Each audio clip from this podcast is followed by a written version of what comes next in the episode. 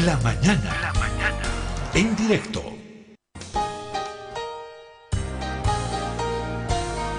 Juan Carlos Áñez es el hermano de la expresidenta Janine Áñez. Está, está, en contacto con nosotros, nos atiende estos minutitos. Muy rapidito. Juan Carlos, eh, ¿cómo está?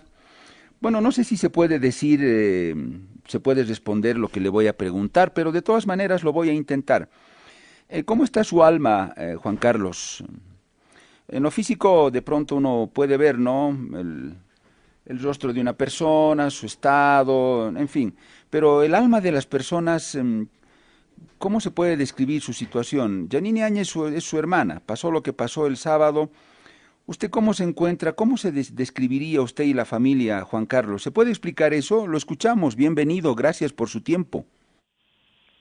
Buenos días, Pedro. Muchas gracias por la oportunidad que me da de hablar. Y ante la consulta suya, la respuesta es muy difícil, ¿verdad? Sí, me imagino, Juan Carlos. Um, ¿Hay fuerzas? Eh, eh, ¿Cómo hay que recorrer el camino que viene por, por delante? Parece duro, pero ¿cómo lo ven? Así es. Eh, bueno, es muy duro y como humano, como humanos, como personas, como familiar, como familia, eh, estamos sufriendo todos. Sin duda alguna de que estamos sufriendo es algo muy doloroso, pero también eh, tenemos una fortaleza mayor que es la fe en nuestro Señor Jesús es la fe que yo, yo absolutamente creo en Él, esa es la fortaleza que tengo en mi corazón, en mi alma. Eh, siempre estamos clamándole al Señor porque no podemos nosotros confiarnos en el, en el hombre, nos confiamos en el Señor. Las cosas que vemos que hace el hombre son muy negativas, están atentando contra la vida de mi hermana y lo vienen haciendo desde hace mucho tiempo hace más de cinco meses que vienen haciéndolo.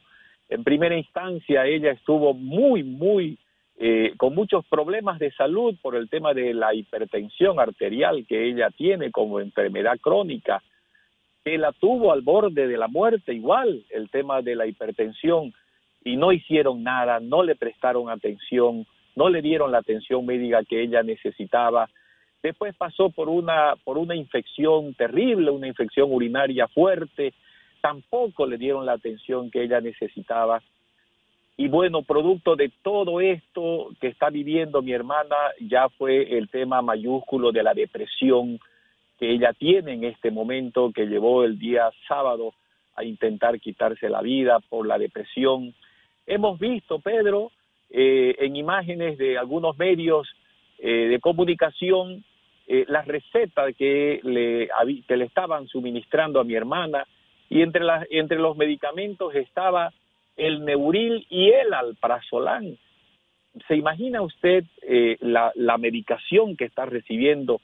Yo acabo de leer hoy en Santa Cruz una noticia de un periódico digital de Unitel en donde dice de que la medicación que le daban a mi hermana la está llevando a la depresión mayor y a un síndrome de persecución. Entonces, están atentando contra la salud con la medicación que le están dando. Mire usted, el día de ayer nuestras autoridades manifestaban su salud está estable. ¿Cómo puede decir una persona que aparte no es, no es formado en la medicina de que su salud está estable, de una persona que ha tenido una depresión tremenda y que tiene una depresión tremenda, se le va a solucionar con sedantes, se los va a solucionar en una cárcel.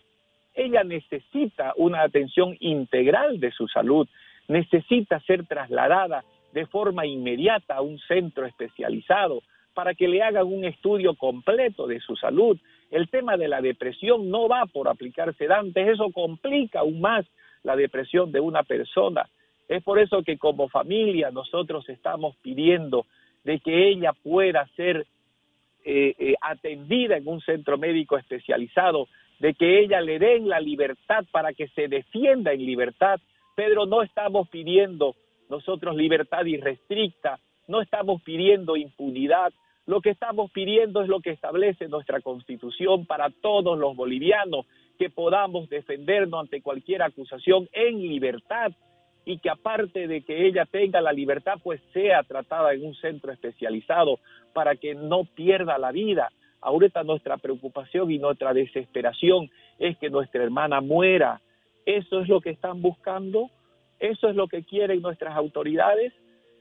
Porque si la siguen teniendo en el penal donde está ella sin darle la atención que requiere, están buscando que ella muera. ¿Eso es realmente? Juan Carlos Áñez es el, hermano de la expresidenta Yanine Áñez. Eh, sí, Juan Carlos, el doctor García, director del Hospital del Tórax, cuando lo entrevistamos acá en este programa, ya había dicho que la hipertensión de Yanine Áñez no estaba bien controlada, no estaba bien tratada, pero sobre todo no estaba bien manejada esa hipertensión. Ya lo dijo él, ¿no? Y ojo que es el, director del Hospital del Tórax, lugar al que la llevaron para un chequeo. Eh, Juan Carlos, yo quiero preguntarle lo siguiente. Juan Carlos, es difícil ser presidente en un país como Bolivia o presidenta. Es muy difícil. Juan Carlos, ¿qué pasó con Yanine Áñez? ¿De qué habría que juzgarla? Hace poco decía ella, no soy asesina. Yo no mataría a nadie y tampoco mandaría a matar a nadie. Entonces uno se pone a pensar mucho, mucho y a darle muchas vueltas, Juan Carlos, y uno dice, Yanine ya de presidenta, ¿qué pasó? confió mucho en ciertas personas, en una sola persona, la engañaron, le mintieron, le ocultaron cosas, le hicieron meter la pata. Al final el tiempo y toda esta historia a ustedes, la familia, ¿qué les dice? ¿Les deja alguna conclusión a esta altura del tiempo, Juan Carlos? Mire, Pedro, lo primero que nosotros como familia decimos fue de que le tocó a mi hermana porque así fue, fue una sucesión constitucional.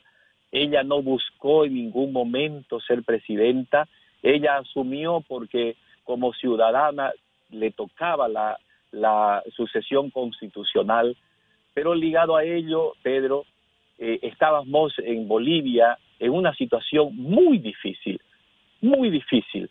Mire, eh, yo como hermano por supuesto que le diré de que la conozco muy bien a mi hermana, muy bien hemos convivido con ella, mi persona y yo, de todos los hermanos hemos convivido juntos hasta salir bachiller en nuestro pueblo, por lo tanto quien la conoce mejor puedo decir, aparte de, mi madre soy yo, y sé de que es una persona noble, sé de que es una persona que le puso el pecho al país, sé de que es una persona de buenos principios, sé además de que como le llegó la sucesión constitucional de la noche a la mañana, de repente un poco más de experiencia en el campo le faltó, pero mire, mire Pedro, hace cinco, un poco más de cinco meses, cinco meses y diez días de que eh, fue detenida por un cargo, Pedro, por un cargo que todos los bolivianos sabemos de que no es correcto.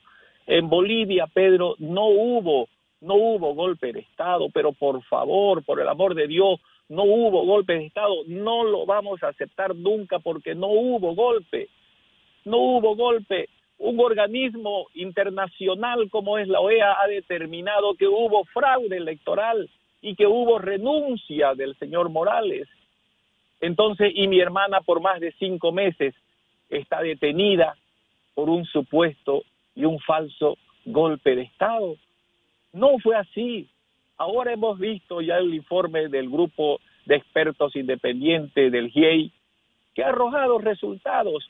Bueno, se tendrá que investigar de acuerdo a esos resultados, pero lo que el informe de la GIEI, que también el gobierno actual lo pidió y lo firmó, establece de que hubo renuncia, de que hubo alguna renuncia y que hubo sucesión constitucional.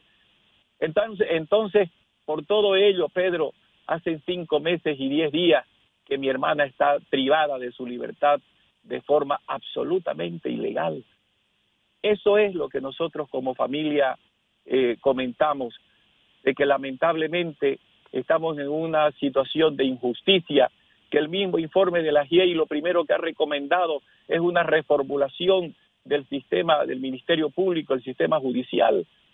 Entonces clamamos eso como familia, de que la justicia impere, de que se haga justicia en nuestro país, de que haya justicia para Yanine, de que se respete la constitución y que se y que se la ponga en libertad y que se defienda en libertad. Eh, Juan Carlos, usted que la conoce a Janine y usted dice yo soy el que más he convivido con ella y la conozco muy bien después de mi madre, yo la conozco muy bien, usted decía que es noble. En esto desencata y se acaba, Juan Carlos, ¿qué cree usted que pasó? Fue unos cuantos eh, ahí desaforados o con mucha bronca, con el hígado en la mano, fueron al lugar a ejecutar ese operativo. No sé si ella lo sabía o no lo sabía, si lo ordenó o no lo ordenó. Ella dijo yo no, nunca ordenaría matar. ¿Qué hicieron esos señores ahí en Sencata y sacaba sus ministros y compañías? Es que uno no termina de entender, Juan Carlos. Ustedes como familia, ¿cómo lo ven? Mire, eh, es de conocimiento de, de, Bolivia entera y del mundo entero eh, de lo que se trataba o se pretendía hacer en la, en la refinería de Sencata. Querían hacer explotar donde iban, si lo lograban, iban a morir miles y miles de bolivianos. Y fue eso lo que se intentó, lo que se impidió. Esa fue la acción de mi hermana de impedir de que hayan muerto miles de bolivianos ante una turba que es de conocimiento de todos, de que con dinamita, y no lo digo yo, Pedro, lo dice el informe del, grupo de expertos independientes del GIEI, lo dice que con dinamitas, con picotas, con, con cinceles, perforaron los muros, le pusieron dinamita y le hicieron volar la barda, ¿sí? Y después el mismo grupo de GIEI establece de que los fallecidos en Sencata, Pedro, no fueron con armas reglamentarias ni de la policía ni del ejército, entonces, ¿qué nos, qué nos deja entrever todo esto? De que las cosas fueron diferentes. Mi hermana jamás podría intentar podría intentar eh, eh, ordenar para que maten a un ciudadano, para que maten a una persona. La conozco y doy fe de ello. Las cosas sucedieron. ¿Por qué? Porque había un estado muy difícil en el país, un estado muy complicado donde la gente gritaba en ese momento guerra civil. Eso era lo que pasaba en su momento en Bolivia, Pedro. Y bueno, le tocó a mi hermana poner el pecho, le tocó a mi hermana asumir con valentía, con firmeza en esos momentos difíciles. Y hoy está sufriendo las consecuencias de una justicia que no está actuando de forma correcta ni de forma imparcial. Juan Carlos, otra pregunta que yo me hago es, eh, ¿por qué Yanine Áñez se quedó en Bolivia y hoy mm, el señor eh, Luis Fernando López, el ex ministro de Defensa, y Arturo Murillo están fuera, porque ellos eh, se van o escapan, como dicen muchos, y Yanine se queda acá en Bolivia. Eh, ¿Qué dice usted, Juan Carlos? Mire, nosotros, y le voy a, le voy a comentar a usted y a toda la audiencia, nosotros como familia siempre le dijimos, Yanine, tomar recaudos, como hermanos, tomar recaudos. Pero sabe, siempre su respuesta de ella fue, no voy a escapar de mi país. Absolutamente siempre su respuesta de ella fue, no voy a irme de mi país, yo voy a afrontar lo que tenga que afrontar acá, porque no he cometido nada malo, no he hecho nada malo, voy a quedarme y no me voy a ir, ¿sabe? No había forma en cómo ella pueda tener otra respuesta ante las consultas nuestras. Cuando ella estaba de candidata a gobernadora en el Beni, estuvo muchas veces en Guayaramerín, en donde sabemos todos que de ahí en dos minutos usted está en Brasil y tenía toda la posibilidad de, de hacerlo, pero ella absolutamente, como le digo, siempre manifestó su firmeza de quedarse en Bolivia y de afrontar lo que tenga que afrontar porque ella mantenía que no había hecho absolutamente nada malo. Ahora vemos las consecuencias de confiar en la justicia de nuestro país, de confiar en, en, la administración de justicia, de confiar en nuestras autoridades. Es todo lo que está viviendo hace más de cinco meses. ¿Sabe usted, Pedro, de que aparte de lo que conversábamos, mi hermana ha perdido desde entonces hasta hoy, ha perdido más de 15 kilogramos de peso. Eh, eso es terrible, eso es terrible, su, su fuerza están muy débiles, ¿no? Eh, yo acabo de leer un informe de un centro, del Centro de Salud Mental Blanca Áñez de Lozada, de parte que firma su director, el directorio y la médico nutricionista, en donde sacan un informe, este centro de salud mental, y establecen con absoluta claridad de que la salud de Yanine Áñez no es estable. No es estable. Mire usted, ahora ya lo dice un centro especializado de salud mental que necesita internación y tratamiento psiquiátrico con internación en un, en un, en un centro especializado. Y esto es lo que nosotros tememos, de que no se le conceda la libertad y de que pueda y de que podamos estar el día de mañana, ojalá Dios no lo permita, lamentando el deceso de mi hermana. Entonces, Pedro, yo reitero ante usted y ante la opinión pública y le pido a mi Dios de que toque el corazón de nuestras autoridades. Yo sé que Él puede hacerlo. Yo sé que Él lo va a hacer, de que le permitan defenderse en libertad, de que le permitan que restablezca su salud en un centro especializado, de que no permitan de que ella pueda fallecer por falta de atención. Eso es lo que queremos, Pedro. Juan Carlos, usted le está pidiendo al gobierno que no permitan que su hermana fallezca. Le pido, le pido al señor presidente, al señor presidente, le pido que no permita, él es nuestra máxima autoridad nacional, le pido que no permita que mi hermana muera en la cárcel, que más bien él permita que sea trasladada a un centro especializado de salud para que, su, para que pueda ser restablecida. Que recuerde el señor presidente que mi hermana le extendió el salvoconducto para, él, para que él pueda ser tratado de la enfermedad que él padecía o padece en el exterior. Entonces, eso es un pedido humanitario, un pedido de un hermano, el pedido de una familia que quiere a su hermana y que no quiere que muera su hermana y que sabemos que no va a morir si es tratada en un centro médico especializado. Simplemente es ello que le permitan salvar su vida siendo atendida en un centro de, especializado para que puedan cuidar de su salud. Lo que usted ha recordado es muy claro y contundente, Juan Carlos, y no lo habíamos tomado en cuenta.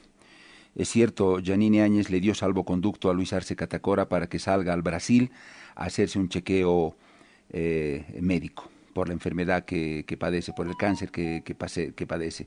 Sí, eso, eso hay que anotarlo y, y, le dieron. Él no tuvo ningún problema, el actual presidente, en salir y le dieron el salvoconducto. Es un antecedente muy, muy fuerte ese.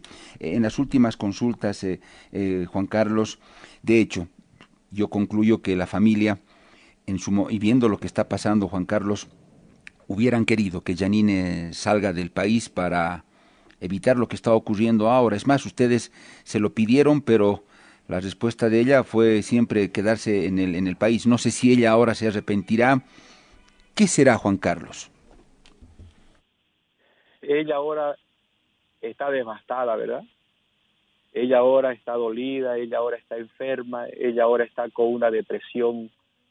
Eh, el médico dice que puede ser trastorno depresivo, que es mucho peor que una depresión simple ella ahora este, no creo de que piense en nada porque está, si tomó la decisión el sábado de quitarse la vida es porque ya no aguanta más.